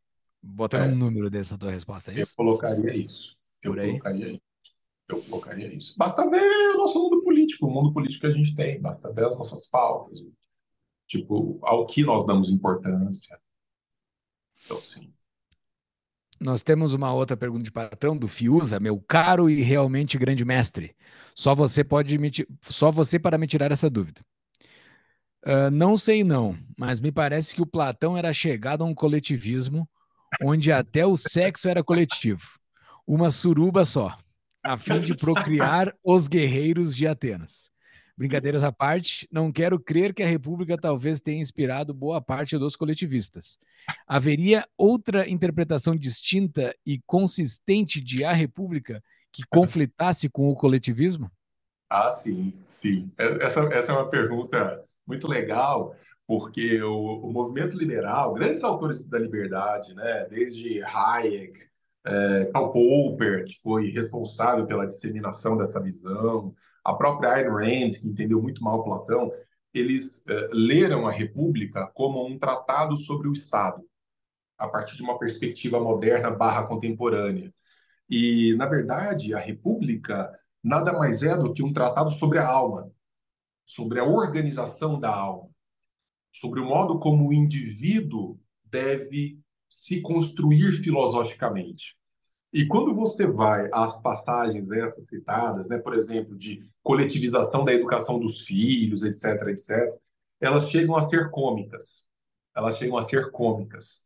É, Platão brincando com a ideia de, é, vamos dizer, elementos formativos inseridos numa visão de coletivo, quando na verdade ele está falando de ajuste interno, quando ele está falando de ajustes individuais. Tanto que na, na passagem da primeira, do primeiro livro para o segundo livro da República, eles estão discutindo sobre o que é justiça. Aí o personagem Sócrates propõe, fala assim: em vez da gente discutir justiça no âmbito do indivíduo, vamos ampliar esse quadro para a cidade e vamos ver como é que a justiça funcionaria dentro de uma cidade hipotética, para depois a gente voltar para o indivíduo. Então, é uma projeção é, divertida é, mas muito mais um tratado sobre a alma, sobre a psicologia, do que propriamente sobre uma concepção moderna de Estado que estava muito distante de Platão. Então, se em algum momento ele foi usado para defender políticas coletivistas, ele foi mal interpretado, foi mal lido, com certeza. O, ao longo do episódio foi explicado bem aí o que, que é coletivismo, né? O que, que é o contrário disso, o individualismo? Tu pode conceituar para gente? Olha, a gente pode fazer por exclusão, na verdade. Né? O individualismo são as políticas e a filosofia que pensa o indivíduo como um fim ele mesmo. Alguém que não está a serviço de ninguém mais ou de nenhuma outra causa, a não ser por arbítrio individual, a não ser por algo que esteja no seu horizonte moral. Isso é ser individualista, o que me leva, inclusive, a poder fazer atos extraordinários de compaixão, de cuidado com o outro, né? de, de olhar uh, para o outro como um elemento importantíssimo da minha existência. Por quê? Porque da minha existência. A Ayn Rand tem uma frasezinha que eu acho muito legal. Ela vai dizer que para dizer eu te amo, eu preciso dizer eu. Né? Para dizer que eu amo vocês, eu preciso dizer eu. Por que, que eu amo vocês? Eu amo vocês porque isso faz sentido para mim. Porque sou eu quem ama. Quando o amor é, aniquila o, o, o, o sujeito que ama, esgarça o sujeito que ama, ele não pode ser amor. O outro nunca pode ser mais. O objeto do meu amor, o meu ser amado, não é mais importante do que eu que amo. Porque senão não existe amor. Existe dependência, existe doença, existe patologia, existe servidão. Mas amor não. Amor é liberdade. Amor é liberdade. Dá até uma. Parece frase de música. Boa. O, o mandamento dos mandamentos, agora fazendo o antagonista de Ayn Rand, Jesus Cristo. ah, você sabe que às vezes não, viu, cara? Você sabe que ela tem uma troca de cartas com um padre sobre isso? Ou um É que é o, o principal dos mandamentos, que é o que Jesus fala, que é amar a, o próximo como a ti mesmo, né? Como então, a ti mesmo. Tu amar o próximo, tu tem que amar a ti mesmo primeiro. Tu não vai saber como amar o próximo se tu não amar, amar a ti mesmo.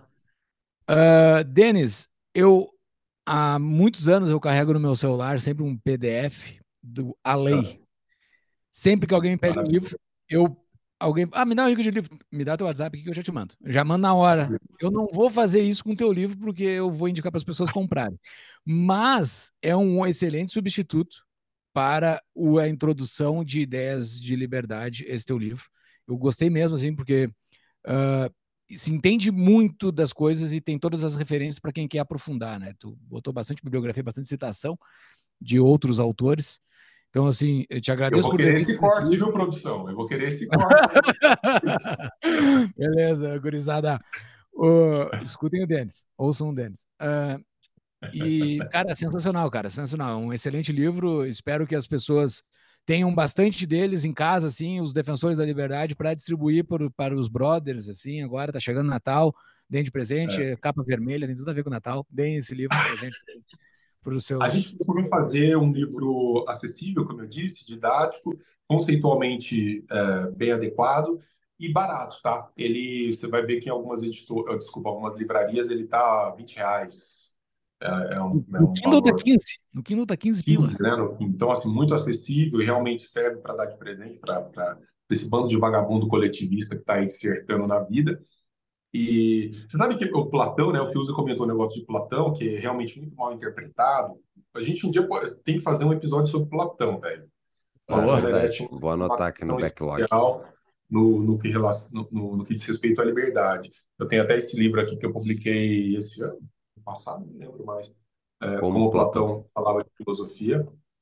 E, enfim, Platão merece uma atenção porque ele foi muito atacado dentro do movimento liberal desnecessariamente porque é mal compreendido. Mas é, Platão, lá no livro sexto da República, ele fala: olha, eu não estou preocupado se as pessoas vão comprar ou não essas ideias que eu estou expondo aqui. Se eu levar uma parte da população, já, já me dou por satisfeito. Platão era esse cara que, em dado momento da vida, percebeu assim: não vai dar para fazer uma revolução intelectual. Se eu levar uma parte, já, já o trabalho já vai ter sido feito. Então, é por isso que a gente continua trabalhando, escrevendo, falando. Espero que o pessoal goste. É, eu, deixa eu complementar também. Eu gostei bastante do livro. Eu realmente concordo com o Júlio. É um belo de um livro para. Ainda mais para o cara que não conhece as ideias, uh, de acordo com. Se ele precisa ser antagonizado pelas ideias coletivistas, é um ótimo antídoto. E se o cara tá. Olha, tô entendendo um pouco da, da liberdade é importante mesmo, porque realmente, como tu cita Hayek, tu cita um monte de, Tu citou o Carl Sagan bastante, né? E daí só um ponto, né? Carl Sagan tem uma entrevista, eu não conheço nada do Carl Sagan, eu só vi um trecho no Twitter outro dia de uma entrevista dele falando bem de socialismo. Então, assim, assim olha, perdi um pouco do respeito que eu tinha potencial por ele, né? O cara, pô, ser jogador de ciência, defender socialismo é foda. Mas, mas Até a parte... os gênios escorregam. Exato, exatamente. Mas Você bem legal uma mesmo. coisa que me frustrou, ah. Paulo, me permita. Ah. O, quando eu, eu, eu, terminei, né, eu estou terminando o curso sobre arquipélago Gulag, aí eu, lendo sobre o Alexander Solzhenitsyn, um dos heróis, um pouco antes dele morrer, um dos heróis dele, Vladimir Putin. Você vê como que é, é, foda. é a vida, cara. A vida, a vida é foda. Mas, mas isso é uma coisa as pessoas. O Solzhenitsyn é, é um herói do Putin. Ele, ele tinha o Putin como um grande político, como um grande herói da, do povo russo. É que isso é uma coisa. A, é, a, a gente olha uma opinião de alguém, para cada coisa que alguém fala, vai ter uma opinião para um lado para o outro. E essas figuras públicas que ficam falando o tempo todo sobre várias coisas, inevitavelmente elas vão ter opiniões horríveis. É tipo, é quase impossível não ter isso. Uh, Denis, para concluir só, para caso alguém ainda não te siga, dá o teu arroba aí. E qual é o próximo livro? Cara, é... bom, tem sempre uma porrada aí para fazer. Um livro vai acontecer com um comentário sobre Platão nessa perspectiva popperiana, que é errônea, de um Platão coletivista, de um Platão protocomunista. Esse é um livro que eu preciso escrever. É, dessa coleçãozinha, a gente já quer meter um sobre liberdade de expressão, que é um tema que é sempre muito recorrente. Tem um livro ótimo do Dudu do, do, do, do, uh, do nosso amigo do, do Maltas, uhum. que escreveu um livro ótimo sobre isso. A gente quer reforçar esse discurso para a liberdade de expressão. E, enfim, coleção Breves Lições, deve vir aí Rothbard, Mises, Scruton. Continua, cara. Enquanto houver vida, vai continuar trabalhando. Chamar o pessoal para a Academia do Denão, que é clube de leitura, curso de grego clássico, é um, é um playground do intelecto, Academia do Denão.